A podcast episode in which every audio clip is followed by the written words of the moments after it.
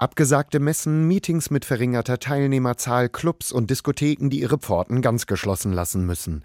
Die Veranstaltungsbranche leidet, ähnlich wie die Gastronomie zu Beginn der Pandemie, ganz besonders unter den wirtschaftlichen Folgen des Coronavirus. Also wir haben im Veranstaltungsbereich, was die ganze Veranstaltungswirtschaft betrifft, und da können wir über alle Sparten hinweggehen, ob es jetzt Businessveranstaltungen sind, ob es Veranstaltungen, Public Events sind, ob es Kulturveranstaltungen sind. Wir haben natürlich die Schwierigkeit, dass wir in diesem Segment die ersten waren, die von der Pandemie betroffen waren. Erklärt Bernd Fritzkes, erst Vorstandsvorsitzender des Verbandes der Veranstaltungsorganisatoren. Seit Ende Februar wurden Messen abgesagt, seit Anfang März sind Clubs geschlossen. Die Branche wurde auch deshalb so hart von Corona getroffen, weil es in ihrer Natur liegt, dass Menschen hier nah beieinander sind. Auf Messen wird normalerweise gefachsimpelt, Hände werden geschüttelt, Kontakte werden geknüpft. In Clubs und Diskotheken kommen Menschen sich noch näher. Atamassias betreibt Betreiber des Offenbacher Techno-Clubs Robert Johnson hat erst einmal vollstes Verständnis für alle getroffenen Maßnahmen zur Bekämpfung des Coronavirus. Wir wollen natürlich nicht irgendwelche äh, Superspreader werden und wir wollen natürlich auch safe sein. Safety first. Der Clubbetreiber und DJ weiß aber auch, was die Menschen nachts in die Clubs treibt. Wir wollen aber auch natürlich ein Club sein, der Club bleibt und auch ganz normal ein Club ist. Nicht mit Gasmaske oder auch mit äh, irgendwelchen äh, merkwürdigen Voruntersuchungen.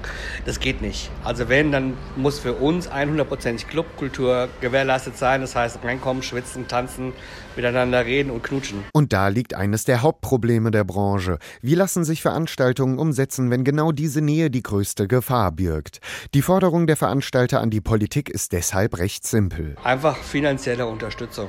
Also sie sollten wenigstens die Mieten deckeln. Bis Ende September, sagt Massias, kann sein Club dank privater Spenden die jetzige Situation noch überleben. Auch die Mehrzahl der anderen Clubs seien von finanziellen Sorgen geplagt. Hessens Wirtschaftsminister Tarek Al-Wazir würde gerne Hoffnung machen, aber auch der Politik seien irgendwann die Hände gebunden. Wir haben in Hessen sehr früh äh, versucht, das möglich zu machen, was unter Pandemiebedingungen geht. Was die Politik nicht kann, ist, Sie kann äh, dieses Coronavirus nicht wegzaubern. Programme zur Unterstützung der Kultur wurden entwickelt, Soforthilfen und finanzielle Zuschüsse gezahlt. Doch was, wenn die finanziellen Rücklagen der Veranstalter aufgebraucht sind? Man stehe im Austausch mit Branchenvertretern, um Lösungen zu finden. Die gestrige Tour durch Hessen diente auch genau diesem Dialog, erklärt Al-Wazir. Wir diskutieren mit allen, wir suchen nach Lösungen, wir suchen nach Möglichkeiten, wie man unter den Bedingungen einer Pandemie möglichst möglichst viel zulassen kann.